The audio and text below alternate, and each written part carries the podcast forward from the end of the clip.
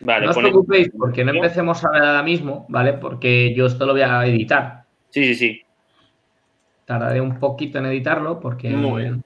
una hora para editar tiene su curro, aunque estemos más o menos seguidos. Vale. Y voy a poner el cronómetro. Vaya, no os ve nadie. Qué pena. Qué raro. Qué raro, ¿verdad? Como no es privado ni nada, Solamente nos ven los suscriptores invisibles. los suscriptores invisibles. No, vale, solo, cronómetro lo tengo ya aquí. no, no, solo aquellos que son dignos nos ven. Solo los dignos. Todos los los que pueden portar el martillo de Thor, que Claro, por claro. desgracia no está entre nosotros.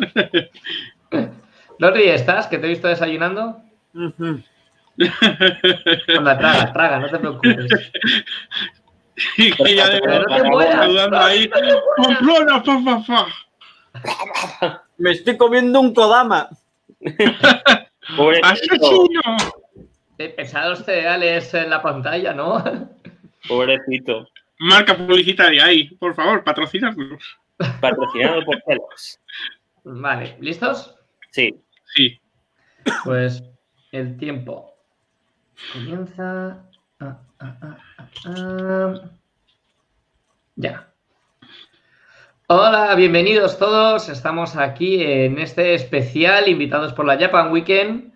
Y bueno, nosotros somos Team Up y si todavía no nos conocéis, pues bueno, somos un canal de YouTube en el cual pues hablamos un poquito de cómics, de series, de cine, de anime, de un poquito de todo. Y os voy a presentar a mis compañeros. Tengo a mi derecha, tengo a Aitor. Hola, ¿cómo estás? Muy buenas. Muy buenas, chicos, ¿qué tal? Tengo aquí a- abajo a mí a Rory, que le tenemos por ahí, a Ojo de ¿Quién no nos va a conocer? ¿Quién no nos va a conocer a nosotros? Y por supuesto, en mi diagonal, por ahí, tengo a nuestro querido Alberto Oliver, Tony Stark. Muchas gracias. Es un placer. Y Bien, nada, pues, seguro que nos habéis visto ya en Tropocientas Japan, porque estamos ahí en, en todas las que podemos y las que por mucha suerte que tenemos, pues nos invitan. Somos Y también pues eh, en otros eventos, pues, hemos estado ahí unos cuantos. Y vamos a hablar de, de la princesa Mononoke. La princesa Mononoke que cumple ya 20 años de su estreno en España, porque su estreno oficial eh, fue en el 97, pero tardó tres años en llegar a España. José Un adolescente, la Grandísima Mononoke, 20 película. Mira, mira ahí, ediciones como siempre. Y bueno, como bien ha dicho Alberto, se cumplen 20 años y, y hoy pues queríamos hacer un pequeño especial hablando un poco de ella. Va a ser un, en formato Cineforum. Vamos a estar comentando de ella. Vamos a ver diferentes datos y cosas, pero más que algo mm, muy esquematizado, va a ser un poco más pues conversación y comentarios y tal. Luego cuando Algo más veáis el coloquial. Qué raro, ¿eh? En Team Up. ¿Verdad? Algo coloquial, nada. Y bueno, todos vosotros os podéis dejarnos vuestros comentarios, vuestra opinión de, de la princesa Mononoke, de, de- de qué pensáis de ella y demás durante la charla. Y nosotros pues lo, le- lo leemos, o sea que no os preocupéis que, que estaremos ahí le- leyendo también todo lo que digáis. Me acabo de dar cuenta que Aitor tiene dos cascos y llevo un rato diciendo, hostias, ¿se ha dejado dos trenzas? En plan Padawan. Y no, son cascos. Pero que- sepas que estarías muy bien con trencitas de Padawan. Sí, sí, pues de Cascos, o si no te das mucha cuenta, podrías pensar que es eh, un collar o alguna cosita. Sí. No, de hecho, no estaba escuchando a Trigun. O sea, fíjate si he puesto atención. O sea, Bueno, tenemos aquí la princesa Mononoke, que, que- que fue escrita y dirigida por Hayao Miyazaki. como bien ha dicho Alberto en el 97, y fue el undécimo largometraje de- del estudio Ghibli y el sexto dirigido por, por el propio Miyazaki. Sí, pero con, con un éxito, con un éxito como pocos han tenido, ¿eh? O sea, todo al final del estudio siempre ha sido bastante tocho, pero la princesa Mononoke fue sonadísima. Ahora Sí. mismo estamos más al tanto de temas de anime, etcétera. Tiene bastante más gente que lo sigue, pero en el 97 la gente no estaba tan puesta en anime y la princesa Mononoke sí que se oía, ¿eh? Como película buena. Claro, la, la, princesa Mononoke a la hora de tener en cuenta su distribución, su producción y el impacto que tuvo, dio un antes y un después, sobre todo cinematográficamente hablando. Hay que tener en cuenta que la distribución, la ayuda de Disney es parte importante, pero también hay que tener en cuenta el trabajo de Hayao Miyazaki. Una película tan adulta, pero apta para todos los públicos y que tengan... Sí, desde luego, sí. De, hecho, Disney cuando la hizo la distribución, y de hecho el doblaje americano fue por parte de Disney, eh, insistió Miyazaki en rebajar el tono de violencia en la película. Sí, sí, y Miyazaki le dijo que, que no, que es lo que hay. Sí, es curioso de eh, Disney, no me lo esperaba. Sí, sí, además es curioso porque eh, yo principalmente no consideraría la película de la princesa Mononoke como una película excesivamente violenta. O sea, sí tiene escenas que son crudas, en plan que ves cabezas volando, brazos volando. Sí, pero si te das cuenta son dos. Claro, pero no es excesivamente violenta, aunque tuvo problemas, ¿eh? porque muchas familias se quejaron diciendo, no, yo no puedo llevar a mis hijos a ver esta película. A ver, y el propio, y el, y el, propio Miyazaki lo decía, decía, mira, yo trato en esta película temas trascendentales de la vida y la muerte es parte de la vida eh, y además es tradición. O sea, si tú piensas que Japón no había ese tipo de matanzas, mmm, no sé qué estás viendo, sinceramente. No, y, no, y que además... Que digo, que son, son, dos escenas, por Dios. El sí, resto sí. de la película es un bosque y una cosa preciosa y hay y animales que hablan. O sea, claro. no te puedes tampoco. Ejemplo... Tiene mucho, mucho, mucho. Tiene cosas preciosas la película. O sea, el trato de, de, de la muchacha, no me acuerdo nada del nombre, de la, la de, líder de, San. de la del hierro. ¿Cuál dices? ¿De, de, de San la, o líder, la, la, líder, de la ciudad del hierro. La... Ah, sí. Eh, no me acuerdo yo tampoco mismo cómo se llama. Bueno, esta chica, el trato que tiene con los leprosos, el trato que tiene con, sí, con las prostitutas, con la pobre gente, o sea, son moralejas muy grandes exactamente para todos los eh, públicos. Lady Ebosi, se habla que es una prostituta, pero sí. se habla de gente pobre, se habla de... Es muy bonito. Luego todo el tema del bosque es también muy bonito, que se arrancan cabezas en claro. dos ocasiones. Sorry, se llama Lady Ebosi. Lady Ebosi, eso Lady es. Ebosi. Pero sí, sí, es que realmente el, el, esta es una película que se sostiene principalmente en tres aspectos. Sería, uno, el reflejo de la tradición, luego un mensaje eh, importantísimo sobre el cuidado del medio ambiente, de la naturaleza y tal, y unos tintes de historia romántica que siempre vienen bien, aunque son muy pequeñitos, pero que, que vienen bien para redondear la historia, ¿no? Porque, porque no, no es una película tampoco romántica, pero los no, no, no le más de romance de, lo veo más como de conexión, que claro. es como más de que conectan los dos claro. personajes. Es un tinte claro. pequeño, pero que ya es lo que es el redondeo perfecto. Yo creo. Todos nos hemos quedado con ganas de que se den un beso al final. Sí. O sea, es yo, yo, creo que ¿Eh? Ya, pero lo malo que tienen en este caso las películas y la animación japonesa es que sí que es verdad, te presentan escenas, películas, series con una intensidad en cuanto a romance muy fuerte, pero luego cuando ves que va a llegar al clímax, todo se acaba. Eso no, sí que me fascina bastante. por lo menos. Te dejan pero, un final abierto. Centrándonos en esta película, eh, obviamente Hayao Miyazaki sabía de lo que hablaba. Eh, la película se basa en el periodo Muromachi, un periodo uh que, recordemos, que incluye dentro de sí el Sengoku Jidai, la eh, Gran Guerra Civil japonesa.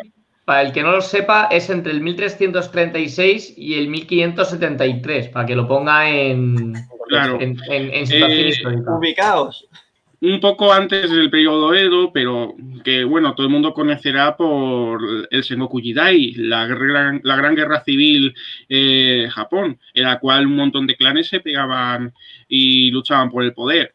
Es más, eh, parte de eso se refleja un poco en esta película, cómo había combates y cómo luchaban por obtener el poder.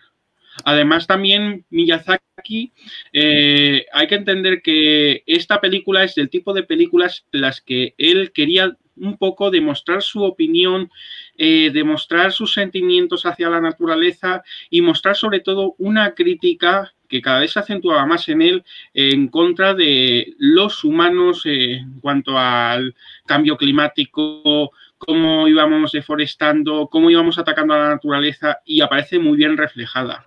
Sí, los hay una crítica muy gorda todo, a la industria. a la revolución industrial entre la ciudad de acero y de hierro en comparativa con el bosque que se está destruyendo y muriendo el bosque por culpa de la aldea. O sea, todo eso es una crítica muy gorda a la industrialización. Para mí hay un gran protagonista en esta película, que no es ninguno de los personajes que aparecen y es simplemente el odio. O sea, creo que Miyazaki trata eh, muy bien el tema del odio. O sea, está presente durante toda la película y es el gran protagonista. O sea, toda la historia comienza por el odio. O sea, hay, un ser que tiene un gran odio, se convierte en ese demonio agusanado eh, que le provoca al, personaje principal, al protagonista, que inicie su viaje y nos, vamos con él, lógicamente, encima de su pequeña impala, eh, corriendo por ahí del alce rojo. Y, a partir de ahí todo lo que nos trata es eso. Ha empezado con el odio y sigue conociendo, o sea, para quitarme esta maldición tengo que saber de dónde viene, tengo que conocer. Y lo que conoce es odio. Simplemente unos odian el bosque porque no pueden ampliar, el bosque odia a los humanos porque les está dando por saco. O sea, es un juego de odios y es realmente el protagonista auténtico y también una crítica brutal a, a cómo está la sociedad, que es aplicable, yo creo, a todos los periodos históricos y también es contemporáneo el tema del odio. O sea, me parece una película que la puedes ver en el siglo XV. Hombre, se asustarían un poco si les ponemos un DVD del siglo XV, pero que se puede ver y, la podemos ver ahora y se podrá ver dentro de 10 años y creo que, que la gente seguirá sintiéndose conectado al mensaje. Yo creo que siguiendo un poco esa línea es que es una película atemporal. O sea, es una película que mm, da igual que la veas en el 95, 97, en el. Bueno, 95, no, 97, 2000 o la veas hoy en día 2020. O sea, es que es una película que los temas son temas frescos, son temas que de verdad siguen sucediendo. Tal cual. Sí, exacto. Porque además, incluso.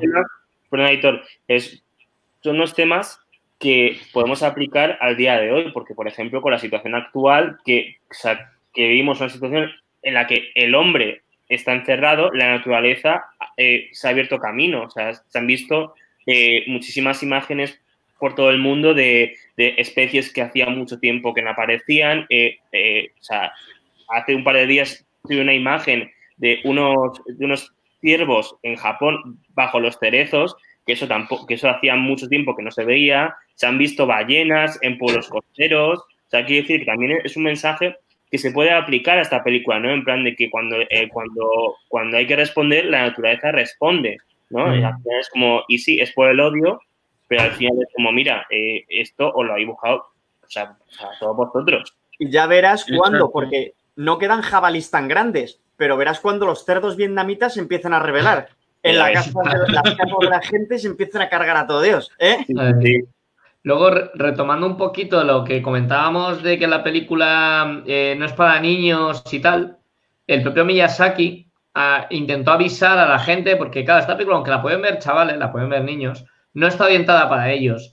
Y en el tráiler, lo que hizo en el tráiler de promoción de la película, tanto en Estados Unidos como en Japón, y bueno, es el que nos ha llegado a nosotros, eh, se muestran las escenas más violentas de la película para que los padres pudieran ver lo que iba a ver en la peli, o sea, que supieran que la peli, a ver, que no es aquí Happy Together, que se revientan brazos y cabezas. En tres escenas.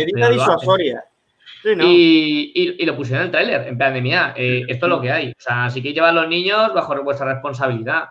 Entonces luego ya, pues que si los padres llevan a los niños a ver al cine, pues como el que iba a ver Deadpool al niño. Que, que, me acuerdo que hubo varios artículos en periódicos y tal que había padres que se quejaban porque iban a ver a ver Deadpool con el hijo y, y claro, Deadpool es Deadpool. Deadpool es Deadpool, claro. Os, os voy a contar una anécdota, una anécdota personal con referencia a esto.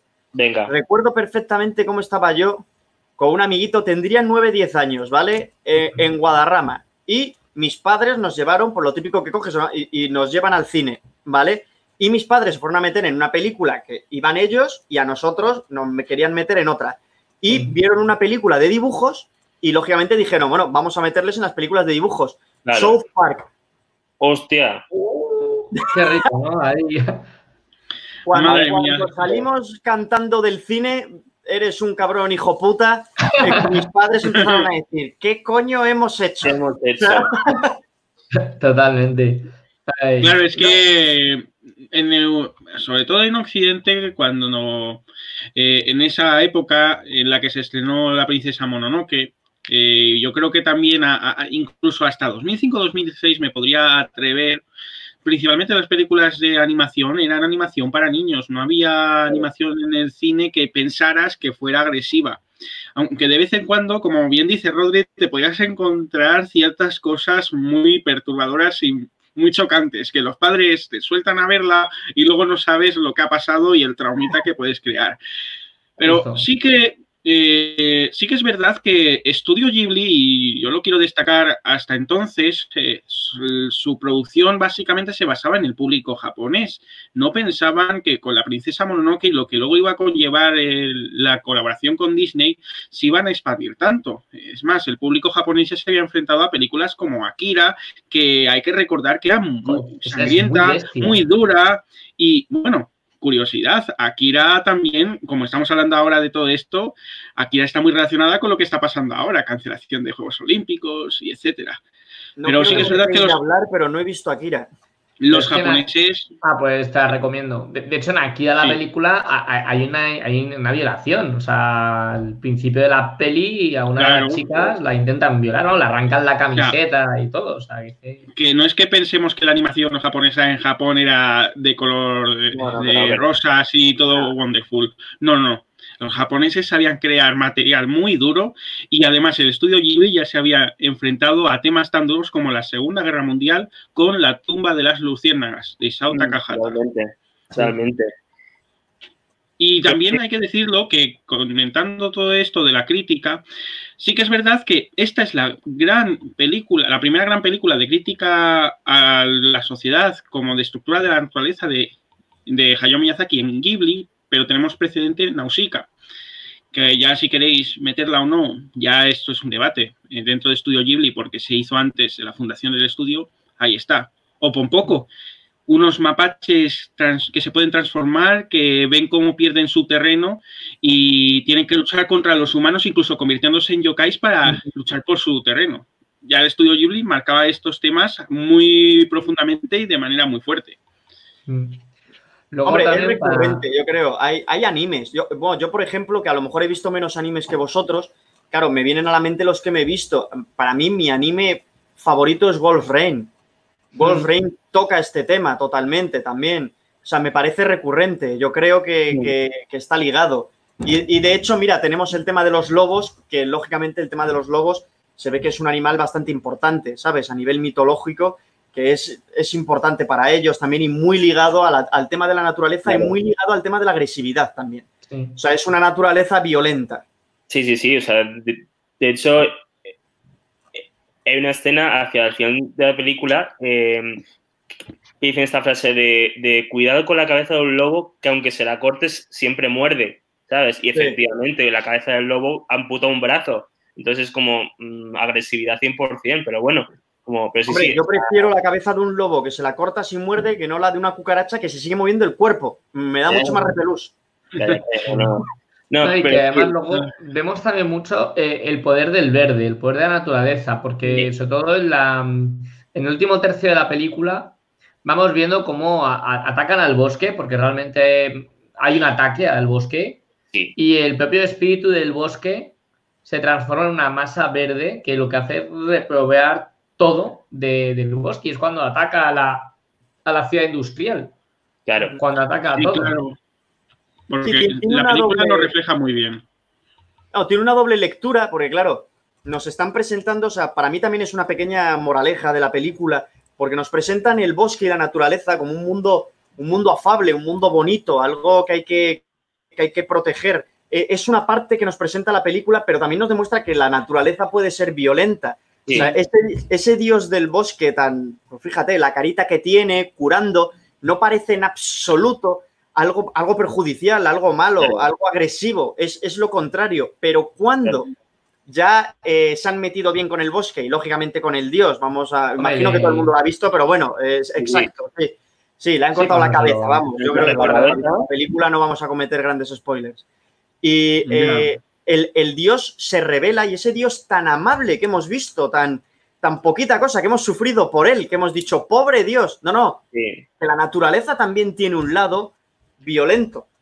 Y en, es- ¿Te das en este caso, en este caso sí es después del ataque, es como una, o sea, es como una consecuencia del ataque. Es, es una respuesta, sí. Además, Exacto. vas viendo que, que al- eh, no lo puedes matar. O sea, al bosque no lo puedes matar. Querías llevarte la cabeza y, y es Y que no lo has matado. Sigue ahí. Se va va a viendo. seguir.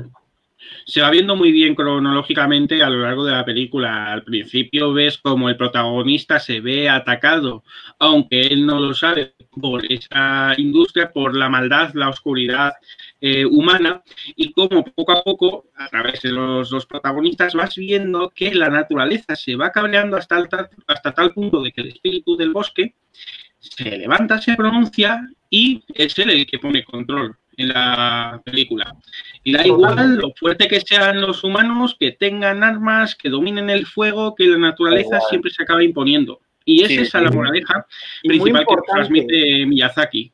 todo se calma, quiero decirte, todos al final cuando ven esta agresividad de la naturaleza después de, de estos eventos que estamos comentando, es cuando se calman todos. O sea, todos al final acaban mostrando un respeto y acaban dándose una cierta cuenta de, espérate un segundo, nos Claro. estábamos acelerando. O sea, después Sí. de esto vamos a tener que parar y reconstruir y pensar un poquito mejor lo que hacemos. O sea, la naturaleza, por así decirlo, da un, da un puño sobre la mesa, da un puñetazo sobre la mesa y pone a todos en su sitio. Justo. Luego vamos a hablar un poquito de Asitaka. Yo creo que Asitaka, eh, yo, yo lo noto como un personaje que da equilibrio a la película. Es un poco como el Jin Yang y como el centro de todo. Porque Asitaka, primero, él tiene, eh, cuando defiende a su aldea, o sea, él no es malo, él es bueno, es el príncipe de la aldea que defiende y además es contagiado con un demonio que lo tiene, o sea, tiene la, la marca esta en el brazo que le va a reconcomer y a matar. Porque de hecho él hace la misión para intentar impedir que se lo carguen, porque él Claro, tiene el brazo contaminado. Y aún así, luego cuando le ves que es atacado y demás, o sea, que él tiene como un demonio dentro del brazo, por llamarlo así, eh, de hecho, cuando le atacan los samuráis, eh, lo revienta de una manera impresionante. O sea, tiene un poder. Una fuerza sobrenatural que de repente lanza una flecha que de normal igual te roza el hombro y, y- y ha reventado una cabeza.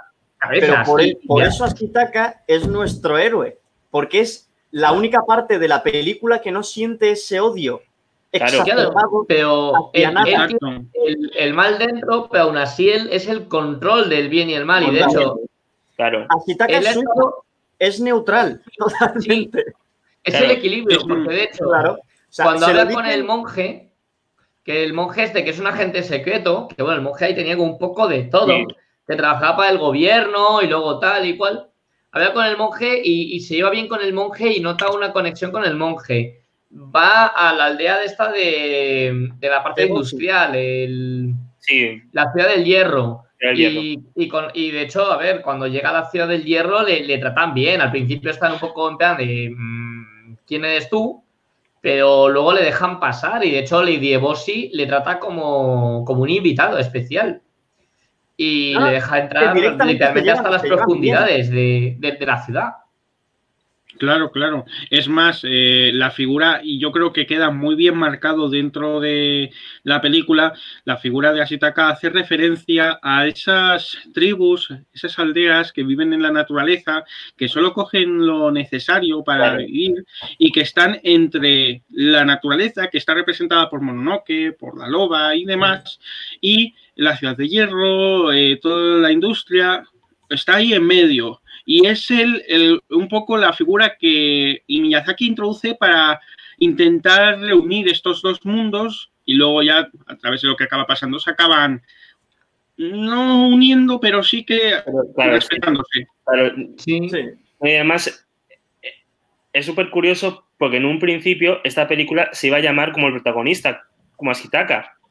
Pero claro, esto era por idea del propio Miyazaki. Pero le dijeron que no, le dijeron que, que era mucho mejor la princesa Mononoke, que se traduce así como el, la guerrero demonio o algo así. Lo, lo Eh, tengo aquí. Eh, la princesa de los espíritus vengadores, más o menos. sería. algo así. Es un título mucho más comercial, pero insistimos, o sea, que Miyazaki estuvo hasta el último momento defendiendo que el título de la película era Asitaka.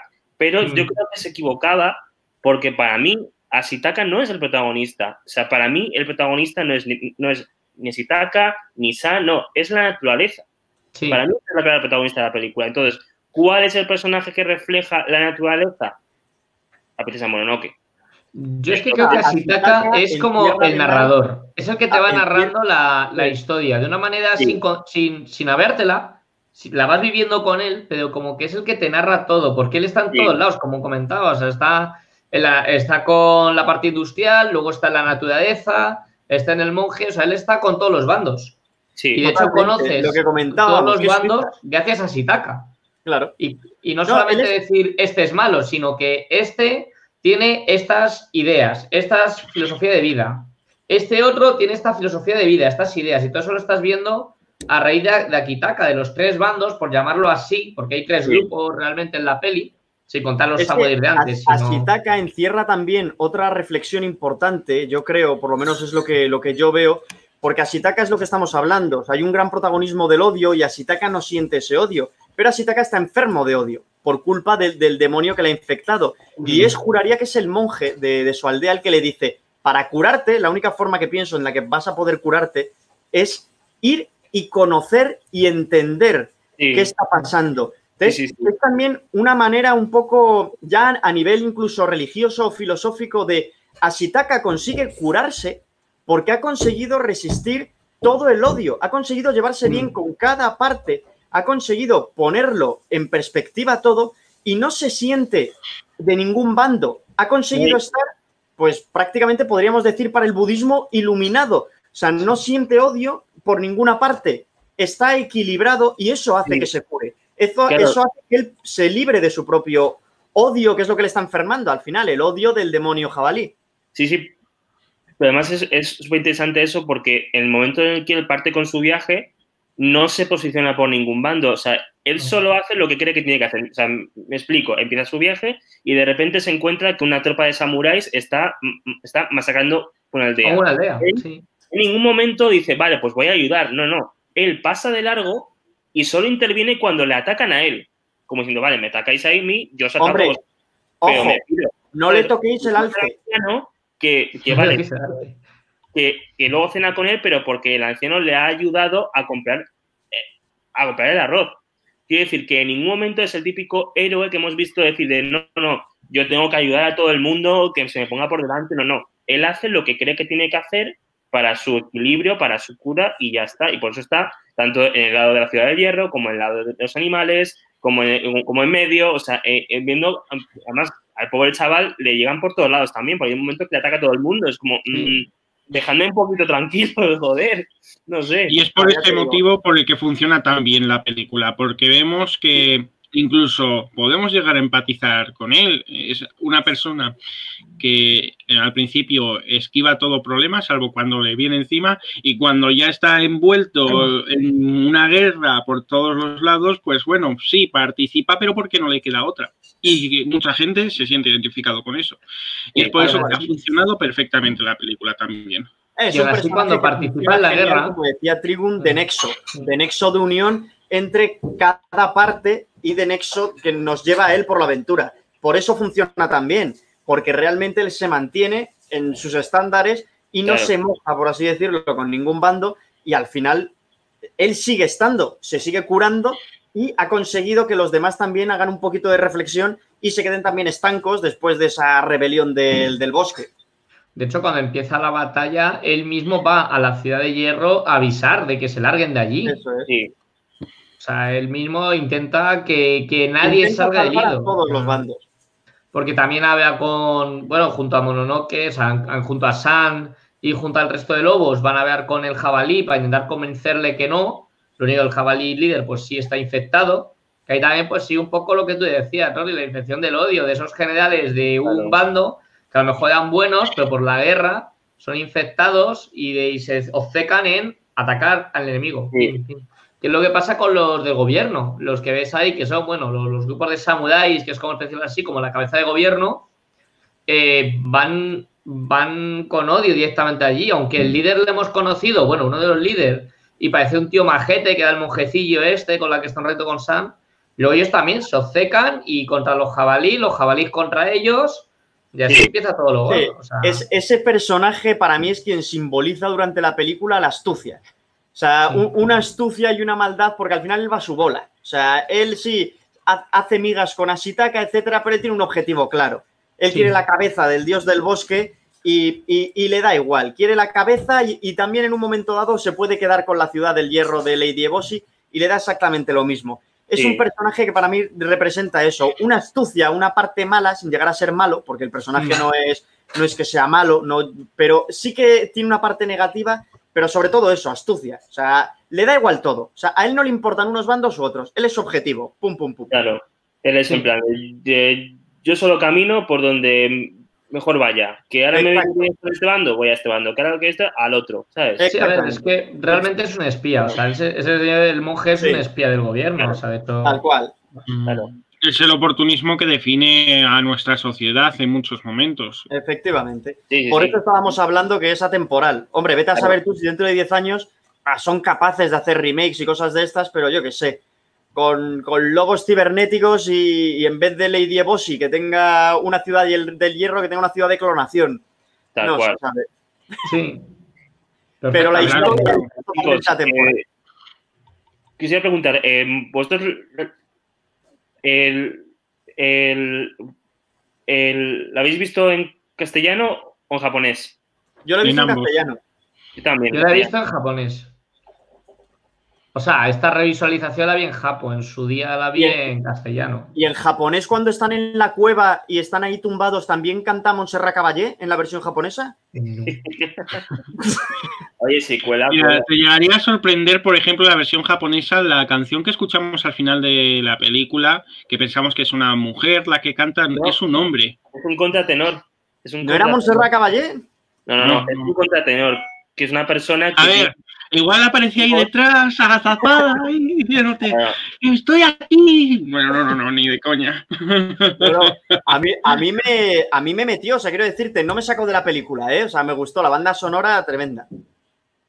Mononoke Hime, ¿no? En, en japonés. Es la Mononoke peli- la película está que, bueno, que les han jodido el título a la versión de Hentai. Porque claro, dijeron que se le ocurren, por lo menos. Pero claro, Mononoke Hime. Y digo, no, no, no, vale. nada. No, pero sí que es verdad que está, que, que en rasgos generales esta película está bastante bien llevada y yo creo que, por ejemplo, volviendo al tema del nombre, que claro, en un principio se, iba a llamar el cuento de Ashitaka, pero luego ha, ha acabado llamándose la princesa Mononoke, casa muy bien también con la decisión de la distribución luego de Disney, porque hay que entender que Disney le funcionaban bastante bien los títulos de princesas. Y en este caso nos presentaba una princesa que incluso, a mi opinión, no sé vosotros, y evidentemente no me quiero meter en un berenjenal con los fans Disney, pero una princesa totalmente distinta, incluso para algunos, para mí, bastante más fuerte que muchas princesas Disney. Vamos Sí, a ver, Mononoke Pero es que- se folla a todas O sea, las princesas Disney, o sea, pero bueno, o sea, Claro. pero cuchillo en mano. O sea, Claro. cuéntame una princesa que le pueda hacer un poquito de. Mulan. Yo creo que después de una hora de pelea se la come. Mononoke. Y, y tiene lobos a control y todo. Claro. Pero insisto, es que eso realmente no es nada nuevo en el estudio Ghibli porque em, Miyazaki siempre ha tenido una, una predisposición, eh, una, ¿sabes? Eh, por los personajes femeninos fuertes. Entonces, eh, el tema de Princesa Mononoke, pues, pues yo creo que solo tiene princesa el nombre, realmente, porque ella Mm. no cumple para nada el estereotipo de princesa. O sea, es simplemente una guerrero, o sea, es una guerrera. De hecho, Y bueno. en- siguiendo un poquito la línea que decía Alberto, si os dais cuenta, eh, Lady Ebosi es la que está dirigiendo toda la aldea, todo el Sí. codarro, o sea, es la jefa. Y, y no es muy frecuente, y más en aquella época, que una mujer dirija, pues en este caso, pues todo un, una aldea entera. Pero O no sea, solo y- dirigir, o sea, la tienen un respeto Un respeto bestial. De Es más, los si- temas que hace. Es más, si os dais cuenta, Estudio Ghibli es de los primeros estudios en los cuales todas, no todas, pero prácticamente casi todas sus películas, eh, el protagonista, eh, la que marca el ritmo, siempre acaba siendo una mujer. Hay algunas películas que es verdad que no coge tanto protagonismo, pero si no tiene como protagonista una mujer, eh, tiene a una mujer que siempre acaba luchando y acaba siendo el centro de la película. Principalmente, luego más adelante tenemos ejemplos como el viaje de Chihiro o el castillo ambulante, en el cual son ellas, eh, Chihiro, eh, por ejemplo, quien acaba ligando toda la historia y quien acaba un poco desempeñando el papel protagonista. Recae sobre ellas el peso totalmente. De hecho, hablando de Mononoke, eh, eh, Disney estaba muy preocupada cuando compró la, distribución en Estados Unidos. Y bueno, el propio Miyazaki no, pero sin sus inversores, porque Mononoke no sale hasta pasados los 20 minutos de metraje. Hmm. O sea, Mononoke realmente mm, tarda muchísimo en salir. A ver, que para mi gusto tarda lo que tiene que tardar, porque realmente nos van presentando todo. Pero, pero, es verdad que para lo que estamos acostumbrados, porque tú fíjate que en todas las portadas, en todo merchandising aparece Mononoke. Claro, Justo, es así, es Mononoke. Realmente nosotros estamos acostumbrados a películas en las que de portada es la protagonista desde el minuto uno, efectivamente. y aquí, y aquí, lógicamente, hacen algo distinto y me parece estupendo. O sea, es una manera también de. Y, la historia, desde luego, está perfectamente hilada. Pues ahí Disney y las productoras estaban muy preocupadas por eso. Pero Disney se preocupa por todo. Claro, pero es una cosa que realmente eh, es importante y no, porque si, por ejemplo, lo llevamos a otro campo, por ejemplo, es por poner un ejemplo, ¿vale? Eh, en los conciertos solistas que se escriben eh, durante toda la etapa del, siglo XIX, ¿vale? Eh, hay muchísimos que el instrumento solista tarda hasta 8 o 10 minutos en entrar, que es como empieza el concierto, empieza la orquesta a toda leche y la gente ve al solista así, como diciendo, es un corto para el solista, o sea, ¿cuándo vas a entrar? No sé, y tarda la vida, o entrar. Pero bueno, al final yo pienso que no es tan importante cuándo entre, sino la forma de cómo entre. No, es un golpe de efecto. exacto, es lo que acabamos viendo en esta película. Es más, yo creo que en ese momento nadie se esperaba el impacto que acabaría teniendo la princesa Mononoke y cómo gracias a eso, la colaboración con Disney, la distribución y apertura de Studio Ghibli al resto del mundo, eh, permitiría luego de redescubrir grandes clásicos de Studio Ghibli que en un primer momento en Japón fueron un fracaso, como eh, Mi vecino Totoro. O la tumba de las luciérnagas. En Japón, a mí me Mi vecino Totoro y la, y la tumba de las luciérnagas, que se estrenaron prácticamente a la vez, no tuvieron el éxito esperado para Studio Ghibli y prácticamente les supuso llegar casi a la ruina, llegándose a plantear el cierre del estudio. Fíjate. Fijaos lo que fue, el impacto que fue, y luego cómo Hayao Miyazaki e Isao Takahata eh, decidieron seguir luchando por el proyecto hasta unos pocos años después llegar a la princesa Mononoke, encontrarse con Disney, llevarse bien y llegar el boom de Studio Ghibli. Y ya luego a partir de eso todo maravilla, porque todas las películas de Studio Ghibli bueno, pero ojo, cuidado, que lo que ha conseguido Studio Ghibli no lo ha conseguido otras empresas, que Studio Ghibli se ha impuesto contra todo pronóstico a Disney teniendo en cuenta que ahora Disney es un monstruo devorador de empresas y está ahí como empresa independiente, incluso ahora que lleva unos cuantos años sin producir y ha vuelto a producir Hayao Miyazaki una película debido al éxito de Kimi no Nawa. Y ahí sigue, como estudio independiente. O sea, de Ghibli tenemos para hablar para sobrevive, sobrevive. No, o sea, no que estuvo a punto de, de irse a los Oscars. vitrinas. Que al final lo consiguió el viaje de Chihiro, pero pensamos no que estuvo a punto de irse a los Oscars. Y Japón fue y ganó el, premio de la Academia Japonesa a mejor película, no película de animación. No, claro, claro. mejor película. Mejor película. Sí, no. Y luego, estamos hablando de, unas películas que, insisto, que para mí, eh, de todas estas, lo más importante son sus personajes y, y lo que he dicho antes, o sea, sus personajes femeninos que son fuertes, que al final también es una especie de reflejo de cómo era el cine de los 80 de, con esos personajes femeninos que hemos acostumbrado a ver, ¿no? Desde Sarah Connor en Terminator, eh, la Teniente Ripley en Alien, eh, Carrie, o sea, todos personajes fuertes, femeninos, como para luchar contra la controversia, ¿no? De que las, de que las mujeres no tienen que, por, que siempre ejercer de personajes débiles, ¿no? O sea, hecho, a mí, por ejemplo, la princesa Mononoke O sea, junto con la princesa Leia, son mis dos referentes de personajes femeninos fuertes, ¿no? Como diciendo, eh, yo de princesa tengo lo que tú, ¿vale? Y ya está, ¿sabes? Luego, como cosita interesante, eh, cuando llegó, cuando Disney tenía que hacer el doblaje y demás, el guion tuvo que adaptarse. A que a lo mejor lo sabéis, pero ¿sabéis quién hizo el guion de, en, en- en inglés de la película? Sorpréndenos. Neil Gaiman. Neil Gaiman, joder. Neil Gaiman, autor de Coraline, de, de Sadman y bueno, y de mil cosas más. Pues sí, sí, sí, nuestro querido British fue el que hizo la adaptación de, de la película, además que le pega muchísimo. Mm. Y, y Gaiman, eh, de hecho, le pidió a Miyazaki, bueno, al estudio, porque Miyazaki lo conocí ya a posteriori, eh, le pidió que les dejaran ver algún clip de la película para poder saber un poco cómo iba todo. Y directamente no, no, no le dejaron ver un clip, directamente le dejaron ver la película entera. A ver quién le dice que no a Gaiman. Claro, pues le dieron cosa. toda la película y de hecho fue, un- fue difícil porque la traducción, a él le dieron el, to- todo traducido en tropos.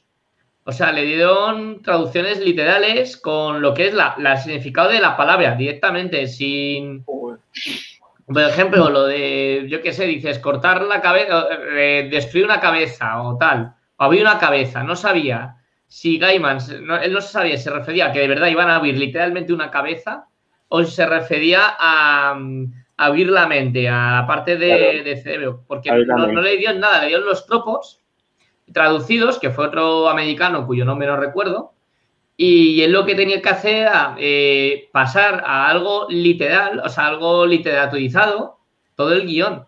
Viendo la peli, que la habían dejado ver Claro, la película. Tuvo y, que ser un curro divertido, sí.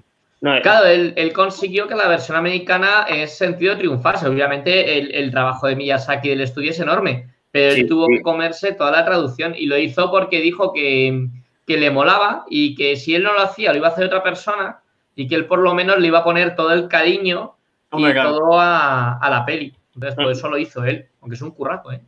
Además, No, no, claro. Es un curro guau, pues además estamos hablando de una película que por, si, que por si no ha quedado claro, está escrita por Miyazaki, dirigida por Miyazaki y dibujada por Miyazaki, porque Miyazaki dibujó mucho de esta película. E insisto, el- o sea, a mí me encanta, o sea, yo soy un friki del doblaje y yo considero que, eh, que en castellano tiene muy buen doblaje. Estoy de acuerdo. Y además en esa época no es que tampoco hubiera en algunas películas una gran calidad de doblaje y hay que tener en cuenta que Mononoke tuvo suerte.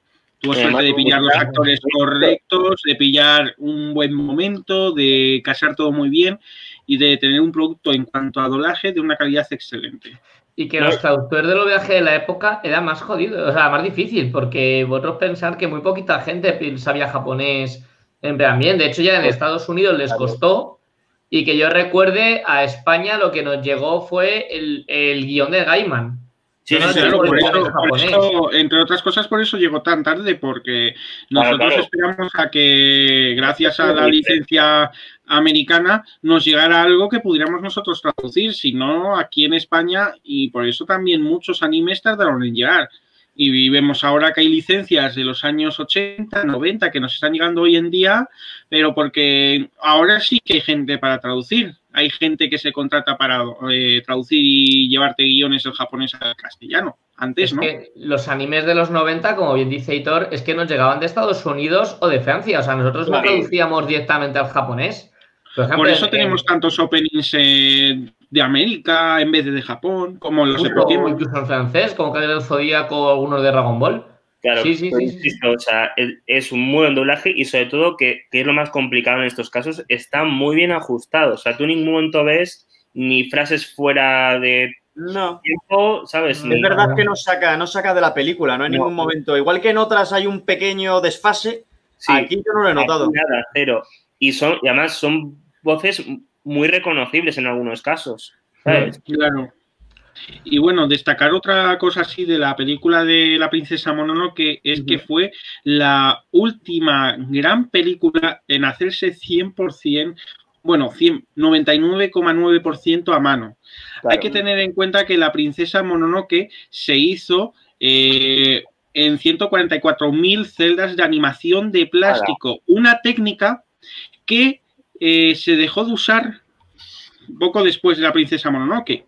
De lo que y más, teniendo, y más teniendo en cuenta que esta película le costó al estudio y le costó eh, al final 23 millones de dólares de la época. Precio que no fue para nada barato. Es más, llegó a ser en su momento la película más cara de la historia del anime. Y luego, en cuanto a la animación, fijaos si llegó a ser tan dura que Hayao Miyazaki al final de la película acabó lesionado de la mano. Y debido a eso no pudo llegar a terminar él la película y tuvo que eh, hacerse algunas secuencias a ordenador y alguna animación de diseños de fondo a ordenador. Pero por el resto, Hayao Miyazaki, incluso en esos momentos, día a día, con la mano vendada, estaba dibujando y haciendo la película. Cosa que a mí también le da mucho valor a esta película y a la animación de Studio Ghibli, porque Studio Ghibli siempre ha intentado eh, preservar el trabajo a mano cosa que hoy en día estamos perdiendo. Sí, pero sí, de hecho la película... Intenten no lesionarse. Qué penita, mala, de, hecho, la película... Lo, lo, los grandes directores y los grandes creadores son así. Sí. No, no, no, pero, pero digo, la película de hecho fue la primera del estudio. Además, o sea, imagínate lo que tuvo que ser para él ver el éxito de la película. Qué gusto. Abrumador. Les comentaba que de, de hecho, fue la primera película de Studio Ghibli en utilizar gráficos digitales. Que aunque no lo parezca, hay 15 minutos de, CGI en los que son 10 de, con dibujo, con colorado digital y 5 restantes que son técnicas que utilizan desde renderizado 3D hasta mapas de textura. O sea, hay, hay momentitos que utilizaron también un poquito técnicas digitales. Y lo he dicho, que fue la primera peli de Studio Ghibli que, que mezclaba esas técnicas. claro, y es más, si os dais cuenta, a partir de esto, ya con la entrada de, la colaboración con Disney, eh, ya luego Studio Ghibli fue metiendo técnicas que ya dominaba Disney, pero por colaboración. O sea, ya a partir de entonces, eh, las siguientes grandes películas, por ejemplo, eh, la película de Mis vecinos los llamada, es una película totalmente distinta en la que sí que es verdad que se dibuja eh, no con eh, lápices ni demás, sino con acuarelas. O eh, el viaje de Chihiro, ya la animación es distinta, se nota que hay una evolución. Y eso también es un poco gracias a lo que se consiguió con, con toda esta colaboración y lo que consiguió Hayao Miyazaki. No por nada es el único director de animación japonesa que tiene un Oscar honorífico en su, en su lista de premios y el único que tiene una película con un Oscar, El viaje de Chihiro. Ni siquiera ah, Jordi lo consiguió. Bueno, de hecho, en, la época la, princesa Mononoke desbancó a ET en Japón como película más taquillera. Sí. Y no se volvió a desbancar hasta que no llegó el viaje de Chihiro. O sea. No, no, o sea, fue, eh, fue, una locura en taquilla, o sea, tanto por eso como, o sea, como, como, como que se llegó a posicionar hasta que llegó Titanic como la película más taquillera de ese momento. Sí. ¿Sabes? Porque luego llegó Titanic y ya se fue todo al garete. Pero es que en general nos cuesta, Un año después, porque creo que Titanic es del 98 mm, o, del 99, creo. Em, eh, fue la más taquillera. O sea, y eso para una película. Siempre ha costado. Titanic del 97. Alberto del 97 darle sentido a la, animación. Siempre nos ha costado como darle la importancia o el interés o, la grandeza en comparación con las películas de acción real fuera de Japón, como que nos cuesta mucho entenderlo, como que nos ha costado mucho entenderlo. De hecho, hoy en día todavía, que estamos más acostumbrados y le damos un poquito más de autoridad, eh, sigue costando. O sea, fuera de Japón hay mucha gente que lo considera, por así decirlo, un cine menor y para nada. O sea, ya, pero si una de las cosas por las cuales la animación japonesa ha triunfado tanto en Japón y luego nos ha llegado a nuestros días es por la libertad creativa que ofrece el anime que no te puede ofrecer, por ejemplo, una película de imagen real. Obviamente también estamos ahí teniendo presente el tema de los efectos especiales que eran los de la época, toda la animación digital y toda la producción que quisieran meter, pero por ejemplo historias como La tumba de las luciérnagas, esa crudeza, que sí que la podría transmitir, por ejemplo, Isao Takahata, o Porco Rosso, mm. o por ejemplo, Pompoco, es algo que una película de imagen real no te permitía. E incluso nuevas técnicas como las de eh, La princesa Kaguya, la última película de Isao Takahata, o Mis vecinos los llamada. Y por eso ha funcionado. E incluso más allá de eso, eh, ver dibujos que perfectamente puede ver un adulto y tiene una historia y una trascendencia brutales. Hmm. Y es el problema, que, siempre se ha considerado al dibujo algo infantil. Y yo creo que por lo menos hoy en día la gente sí se está dando cuenta que no, que se pueden contar grandes historias. Y de hecho, no solo contarlas, sino que a lo mejor pueden llegar a transmitir hasta más de esta manera que de una manera de acción real. Creo que tenemos millones de ejemplos. Eh, ¿Cuál sería para vosotros de toda la película, cuál sería vuestra, vuestra escena favorita en toda la película? Y recalco una, ¿eh? Que, yo veo no, yo no puedo decir más de una. una. Para mí la escena en la que Ashitaka y Mononoke se ven por última vez Ashitaka le ofrece irse con él, pero Mononoke prefiere quedarse en la parte de la naturaleza porque para ella, que es una humana, le sigue tirando el hecho de que los propios humanos la dejaron tirada y ella siempre se ha sentido a gusto con la naturaleza. Y también porque en esa escena se ve reflejado el final de la historia de romance que, que nos fastidia a tantos. Eres un romanticón, un romanticón. A mí me mola la, escena en la que están en la parte más mm, interna del bosque, que está Sitaka, mm, está herido y está Mononoke intentando cuidarle o cuidarle y de repente aparece el espíritu del bosque por primera vez y, y cuida a Sitaka. ¿Sabéis cuándo me refiero? Sí. A mí toda esa escena me parece súper guay dentro de, ese, pues, de esa especie como de oasis dentro del a nivel visual, A nivel visual es muy bonita esa escena de la que hablas. Es muy bonita y luego como que tiene un tono sentimental muy chulo entre él conectando con la naturaleza, conectando con Mononoke, Mononoke con él. No sé, como que hay una simbiosis en general, aparte de que obviamente visual y musicalmente es una locura y no sé. Me, parece la más guay. Como pues que emerge todo ahí que me gusta mucho y de hecho seguro que ni os acordáis de ella.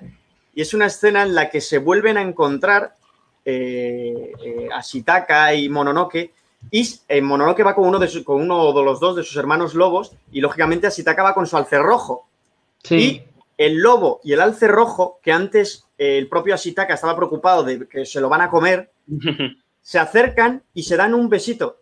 Se hacen un acercamiento entre el alce rojo y el lobo se dan un pequeño besito. Y para mí eso resume toda la puñetera película. un elemento tan violento, que nos han presentado un elemento tan violento como es el lobo, que está en guerra con todo lo demás, y ese alce rojo que tiene el, mismo carácter de Ashitaka, un alce que no hace nada, pero nos cae muy bien. O sea, que eh, el, el, alce es otro protagonista de la película. Me hubiese jodido mucho que hubiese muerto. O sea, pues. a mí también. Esos, esos dos personajes que uno simboliza una neutralidad total, solo lleva a Sitaka de aquí para allá y el otro una violencia exacerbada, hay un momento dado en el que ya son capaces de tocarse, se tienen un cariño y un respeto. Y para mí esa es, la base de la película. Pues yo me quedaría con el momento que es casi el final de la batalla última, ¿no? Que es cuando han cortado la cabeza al rey del bosque y tienen que devolvérsela. Y hay un momento en el que Ashitaka coge la cabeza y, se puede ver que su cuerpo está ya prácticamente negro, o sea, por, el tema de la infección, pero el tío continúa y sigue, sigue, sigue, sigue, y, incluso se puede ver que hasta el último momento tiene ya como la cara toda manchada de negro y ya consigue entregar la cabeza y ya es cuando todo vuelve a florecer y ya vemos a Ashitaka recuperado al 100%. Pero es como esa ímpetu de decir de no, no, yo me estoy muriendo en este momento, pero aún así tengo que cumplir con mi objetivo, que es entregarte tu cabeza, aunque me esté muriendo. o sea, y, cose, y ¿sabes? se entrega. Y sobre todo también, en una cosa interesante, la relación de lo que ha dicho Fer, es que hay momentos que son muy chulos por la música y tal, pero a mí me gustan más los momentos en los que no hay nada de sonido, que son cuatro contados, pero que reflejan muchísimo más. O sea, que no hay nada. O sea, que, no, que, o sea, que, que parece que has puesto el mute. A ver, a lo que te refieres, porque a mí me encanta eso de, de la animación japonesa, incluso del cine japonés. Sí. Hay planos, planos que están ahí, largos, y se oyen las cigarras. Pero te está contando algo el plano. Claro. Y es muy, es muy japonés eso. Sí, sí, Tanto sí. en la animación como en el cine japonés normal, ¿eh? Y los Y es un japoneses momento que te trabajan muy bien. perfectamente de lo que hablas. O sea, y, pero transmite muchísimo. Admite muchísimo. Sí, sí, sí. Pero porque los japoneses saben trabajar muy bien lo que es el tiempo y el silencio. Lo saben Sí. manejar espléndidamente. Exacto. Luego, y lleváis todo este rato hablando de Mononoke y tenéis algo ahí dentro que no lo habéis dejado salir todavía, ¿eh? que estáis ahí esperando. ¿No habéis hablado de los Kodamas? ¿Eh?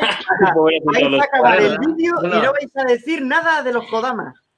es que los ver, Kodamas es que- y la mitología japonesa está muy dentro también de la película. Claro. Si tuviéramos que hablar de la mitología japonesa dentro de la princesa Mononoke o del estudio Ghibli, claro. no, no acabamos. Es que nos Pero sí que es verdad que en esta película, Hayao Miyazaki, yo creo que eh, hasta entonces solamente lo había hecho con, a este nivel con Nausicaa, pero sí que en esta película, en ese momento, metió mucha más de la mitología japonesa, los Kodama, el espíritu del bosque, eh, los lobos, el arce, Sí. el demonio jabalí y un montón de cosas que hacen referencia a, a toda esta mitología. Y, y bueno, si, si queréis, podemos dedicar algún otro vídeo, dejarlo en comentarios y Mm. demás a esta Por mitología supuesto. y todo eso. Yo he visto Nosotros a gente encantados. que no ha visto la princesa Mononoke, me consta que, puede que le suene de oídas, pero ha visto un Pues no Kodama sé qué en algún sitio puesto y ha dicho, ah, mira, los bichitos sé qué hacen. de- qué chulos. Sí, sí. Todo el mundo sabe que es un, no sabe que es un Kodama, pero reconoce un Kodama. Sí, no, los en del lenguaje universal. tanto. Muchísimo más. Eh, yo tengo la prueba porque, porque yo ayer puse en mi Instagram Stories un fragmento de la película eh, eh, que era cuando salen los Kodama y puse ¿qué película es? Y todo el mundo me dijo La princesa Mononoke. Sí, sí, sí, sí. Es que los Kodama, los espíritus del bosque, están muy conectados con la peli y la gente los identifica muchísimo con la película. A ver, Sí, sí, yo sí. quisiera tener Kodamas en casa. Lo que no Como los pequeños espíritus de polvo del viaje de Chihiro. limpias en Claro. una semana se ponen tristes. Ya ves. Ahí, Y lo- lo- los- sobre todo los movimientos irregulares que hacen y cómo van apareciendo todos, maravilloso. Y el es un que hacen genial, con pero que al de principio no sabes si te va a dar mal rollo. O sea, Es que Sí, si estás viendo algo paranormal o estás viendo una peli de animación, claro. O sea, decimos, ¿qué monos los Kodama? Encuéntratelos No, a las es 10 de que- la madrugada volviendo para tu casa, en un árbol. Eh, no, no, es que, es que- es que si da mal rollo porque además no hay dos iguales. O sea, son todos diferentes. Uno la cabeza más torcida, otro más grande, otro más pequeño, pero no hay dos iguales. Que dices tú, mira, Qué tú- esfuerzo, qué esfuerzo de animación. O Ah, sea, sí, esas sí. escenas donde están los árboles, se ve el bosque desde arriba y está repleto de Kodamas. Digo, Dios mío, ¿eh? Ponte a dibujar Kodamas No, ahora mismo. Además, Ya ves. eh, si no me equivoco, la película cierra con un plano de los Sí. Kodama, ¿no? Que Sí. están a la orilla del río, ¿no? Efectivamente. sí. Está como diciendo, eh, mira, ya podemos descansar, yo creo, ¿no? Ya, yo creo que Por ya, un rato, por un rato. con un rato ya podemos descansar, ¿no? Ahí. Luego quería comentar unas palabras de Miyazaki que comentaban respecto a lo que hemos dicho en toda la charla, referente a lo de Disney, referente a lo que comenta el odio Rory y que ha comentado también Alberto de lo de la censura y demás. Y es esto de aquí que dice, cuando se produce una pelea, inevitablemente siempre se derrama algo de sangre y no podemos evitar presentarla. Sin embargo, incluso en mitad del odio y las matanzas, hay cosas por las que merece la pena vivir, mostrándonos el odio, pero es para describir que hay cosas más importantes. Mostramos la maldición, pero es para representar la alegría de la liberación. Muy buena. Ahí lo dejo. Y yo creo que engloba un poco lo que hemos comentado lo- los Sí. cuatro en Sí, tal cual. la charla. Tal cual. Eh, pero eso fue gracias a la visita que le hicimos a Miyazaki a casa hace poco, Claro. que la verdad que fue muy constructiva. Sí, sí, y el tío muy... Y ojo, eh, eh, en cuarentena, ¿eh? Ah, increíble, increíble. Pero él, él mueve los hilos. Eh, Sí, sí. Sí, tenemos nosotros accesos secretos que no conocéis. eso es. Bueno, chicos, pues creo que ha estado muy bien la charla. Hemos tenido ahí, hemos hablado un poco de todo, desde la propia trama hasta sus misterios, lo que hay escondido y demás. Y ya si queréis más adelante un vídeo solo de Kodamas o demás cositas que podamos hablar, pues dejárnoslo en comentarios O de alces rojos, lo que queráis. o hacer rojos. Y recordad suscribiros al canal. Nosotros nos llamamos Sí. Tribun, eh, somos el equipo de TINAP. Tenéis aquí, por aquí abajo os hemos dejado un cartelito con el nombre del canal escrito. Y tenéis además el, el logo actual, aunque más adelante habrá cambios, pero bueno, para tenéis ahí un poco para que No nos veáis adelantes en nada, no YouTube. adelantes nada. Que, se No jodan. ven. nada, solamente digo eso, que estamos ahí. Y nada, espero que os haya gustado la charla y muchísimas gracias a, a todo el equipo, a todos mis compis que están aquí con Un nosotros. placer. Un placer, como siempre. Y nada, pues para terminar, pues eso, pues tenemos aquí a Aitor, muchísimas gracias. Gracias Tenemos ahí a a- vosotros. Tenemos aquí abajo a Rodri, que está por ahí. Joder, qué raro es esto. Aquí. Y tenemos por ahí a Alberto, que también ahí dando nuestras charlas. Pues nada, chicos, yo creo que con esto no- nos despedimos, ¿no? ya. Pues nada, muchísimas gracias. Muchísimas gracias a Japan Weekend por, por dejarnos participar una vez más. Y nada, y seguir viendo todo lo que tienen subido la Japan, que, que hay cositas muy chulas con muchísima gente. Y con ganas de veros en la siguiente Japan, pero en directo y en, En carne y persona. Hueso. Y sanos, Totalmente. muy, muy sanos. Y nada, Ahí, ahí.